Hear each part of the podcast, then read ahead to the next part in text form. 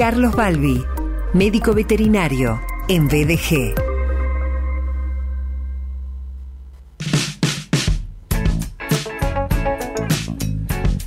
Él es director fundador de su propia clínica que tiene laboratorio, ecografía, rayos X, cirugía, internación, medicina regenerativa, plasma rico en plaquetas, ozonoterapia, fisiatría, también podés consultar por exóticos, pet shop, claro, peluquería, eh, consultorio y domicilio las 24 horas eh, desde su clínica. Y también cuenta con el HM5, analizador hematológico, y el BS2, analizador bioquímico, es decir, hay todo un despliegue de infraestructura, de modernidad al servicio de los animales. Eh, columnista BDG desde hace ya varias temporadas, eh, el doctor Carlos Balbi. Carlos querido, bienvenido. Buen día Sergio, buen día para todos, ¿cómo están? Bueno, yo muy bien, sin haber almorzado, Carlos. No almorcé todavía. Yo también, exactamente, sin haber almorzado. Cada fin de semana largo tenemos muchísimo trabajo.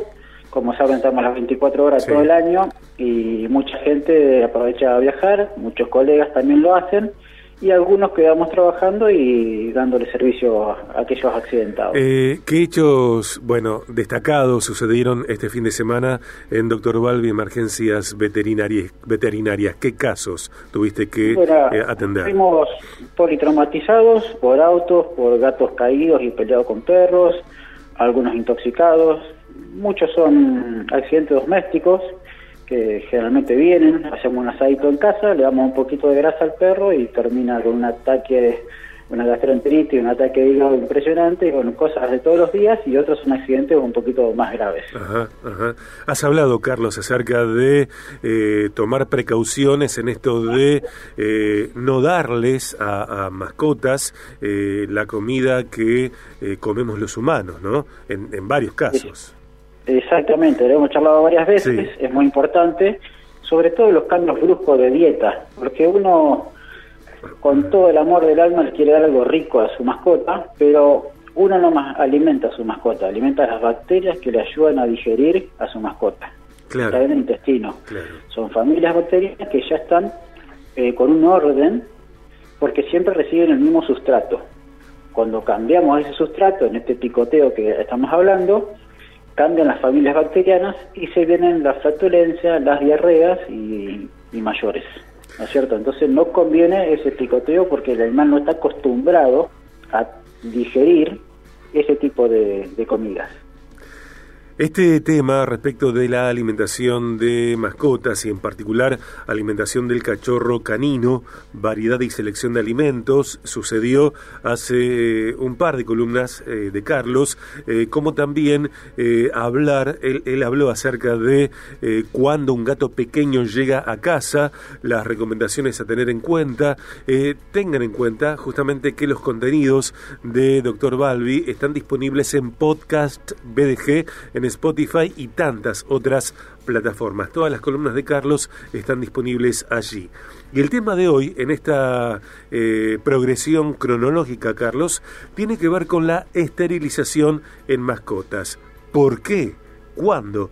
Ya nos hablaste de cachorros, bueno, seguimos avanzando en, edad cronológica, aparece allí la etapa de la pubertad de, de los cachorros, bueno, esterilización de mascotas. ¿Por qué? ¿Cuándo?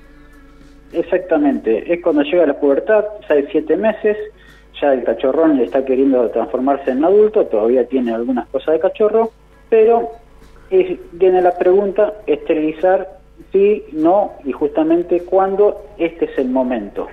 Entonces, la primera pregunta que nos tenemos que hacer es si nosotros como familia queremos tener un hijo de nuestra mascota. Ahí arranca todo. ¿Por qué? Porque si bien la tenencia responsable, el control de la población de los animales, está eh, también incluida la castración, la esterilización, pasa también por el, por el tutor de la mascota, quizás eh, tiene una mascota de edad avanzada o se encariñó tanto que le gustaría tener algunos compañeritos, que su mascota tenga otros animalitos, o pasar por esa experiencia de que su mascota tenga cría, que sus chicos puedan compartir con cachorritos, etcétera, etcétera.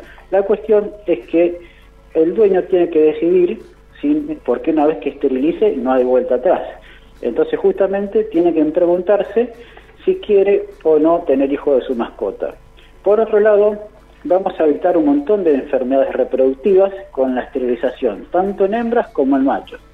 También creo que hemos mencionado eh, enfermedades como tumores de mama, embarazos psicológicos, infección de útero y en los machos hiperplasia prostática, tumores de testículos. Algunas tienen más porcentaje de presentación que otras, pero una vez esterilizado erradicamos ese eh, componente de enfermedades. Entonces también está bueno por ese lado.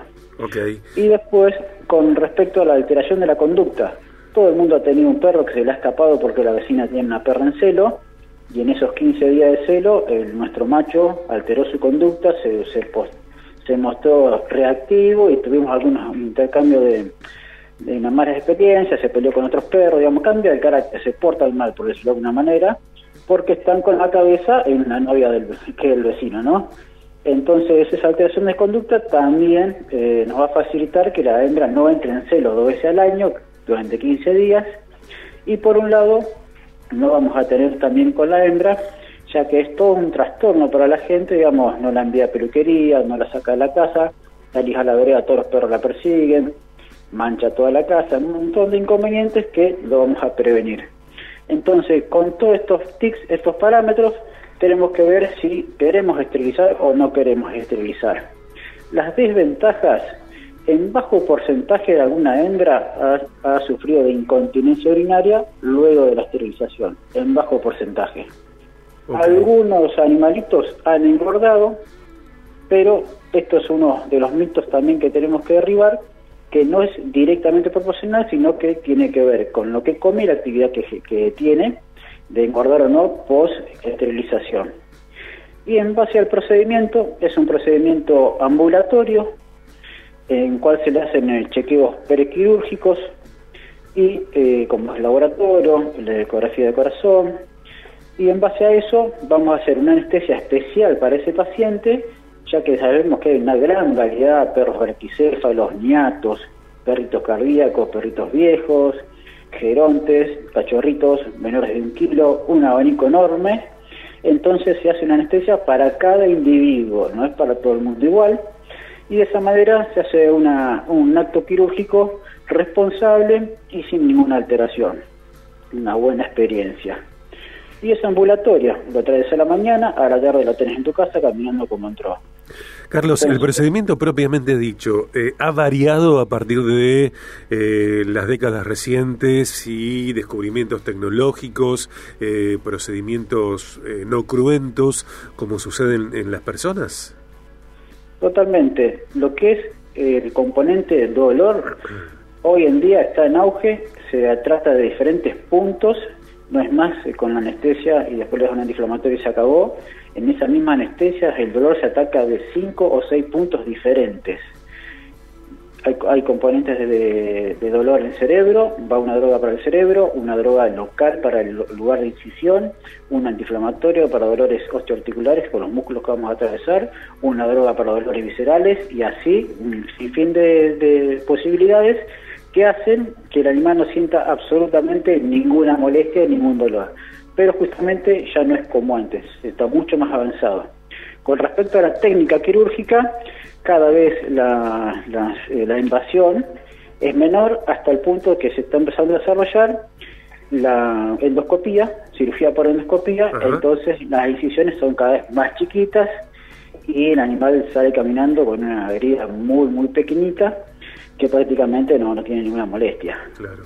Carlos, nos has hablado en distintas oportunidades, en varias de tus columnas, acerca de la psicología de los animales. ¿Hay algún eh, eh, acompañamiento previo eh, al hecho, al procedimiento de la esterilización? Digo, ¿hay que los dueños pueden hacer algo con, con la mascota para que cuando llegue el momento sea eh, más distendido? En realidad, eh, lo que se hace es eh, los cuidados posteriores a esto. Uno tiene a, apañar un poquito más la mascota, estar más encima, contenerla, pero anterior a esto no hay mucho para hacer del, aspecto psicológico, más allá de que siempre que estamos hablando que el animal no pase por un dolor, ¿no es cierto? No tenga dolor, no sienta nada, esté cubierto. Por otro aspecto, con respecto a algunos machos de alteración de conducta, agresivos o peleadores o dominantes, lo primero que se hace es esterilizar, sacar la testosterona del medio, esa hormona que le hace tener actitud de macho, de peleador, de dominante, y es lo primero que se hace, y luego de eso sí, un adiestrador toma cartas en el asunto y empieza a ver su alteración de conducta puntual, y con respecto a eso se empieza a trabajar. Pero lo primero es esterilizar. Entonces, en ese aspecto de, alteraciones psicológicas sí se hace la esterilización indicada porque hay una alteración en la conducta. Ok, ok. Bueno, y después llega el cuándo. ¿Cuándo? Claro. En el momento de hacerlo, porque bueno, acá tenemos ventajas, desventajas, qué aspecto tenés en cuenta para decidir si sí o si no, el procedimiento, cómo se desarrolla, para que no tenga ninguna duda, ¿Y cuándo lo hacemos? Entonces, hablamos de evitar enfermedades reproductivas. La hembra entra en celo en su pubertad, nueve meses, diez meses, algunas se pueden atrasar. El primer celo se le llama silencioso, como no hubo un celo anterior, casi pasa desapercibido, y el segundo celo se manifiesta completo. Y en este aspecto, la hembra podemos esterilizarla a partir de los siete meses, siete, ocho meses, donde ya terminó su desarrollo físico, y ahí empieza la actividad reproductiva. Entonces, antes de que empiece, podemos hacer la esterilización haciendo que en esta fecha, si el animal no activó el trato reproductivo, tenga cero posibilidad de tener tumor de mama el resto de su vida, que no es poco. Con respecto al macho, no es tan así. El macho te da un poquito más de tiempo, si no hay problemas de conducta ni agresividades, los problemas de tumor de testículo, problemas de hiperplasia prostática vienen muy de viejito, entonces nos da unos añitos como para tomarnos y poder esterilizarnos. Si no es otra la causa, para evitar enfermedades, podemos tomarnos un tiempo. Te diría que en la edad de adulto se puede hacer según la raza, ¿no es cierto? En la raza grande dura 9 años, en la raza chiquita dura 16, entonces hay un, abanico de edades. Entonces, en la edad de adulto, de esa raza, de ese tamaño, se produce la esterilización, siendo un perro sano, con todos los controles previos, con todo controlado para hacer una buena experiencia. Ok, ok. Eh, reitero, eh, este contenido que está saliendo en vivo, estamos haciendo, estamos charlando en vivo con el doctor Carlos Balbi, eh, queda después alojado en podcast BDG en muchas plataformas, básicamente Spotify. podemos volver a este contenido y qué mejor que consultarlo a Carlos directamente, acercándonos a Richieri 1033. el teléfono de la clínica es el 438 2330, las 24 horas en el 300 41 eh, 5 975 108. Eh, vamos a escuchar en instantes la comunicación de doctor Balbi, emergencias veterinarias en el programa. Carlos querido, gracias. Bueno, último puntito. Por favor. Personas que tengan dudas, no, no duden en, llamar, en asesorarse, porque mucha gente tiene miedo a la anestesia y por eso no se decide en vez de venir y nosotros podemos explicarle que cada paciente tiene su anestesia especial, se hacen chequeos, monitorizaciones previas, durante y posterior al procedimiento para que todos tengamos una buena experiencia. Así que estamos abiertos a cualquier duda. Ok.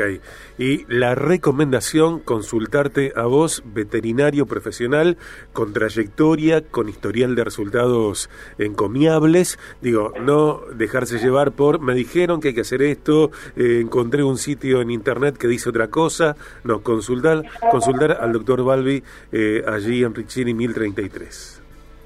Así es, Sergio. Así que un abrazo para todos y nos vemos la próxima. Buena semana, un abrazo, gracias. Doctor Carlos Balbi, médico veterinario, laboratorio, cirugía, rayos X, ecografía, internación. Doctor Balbi, emergencias veterinarias. Consultorio y domicilio las 24 horas. Richieri 1033. 438-2330 y las 24 horas al 341-5-975-108. doctorbalbi.com.ar En redes, Doctor Balbi.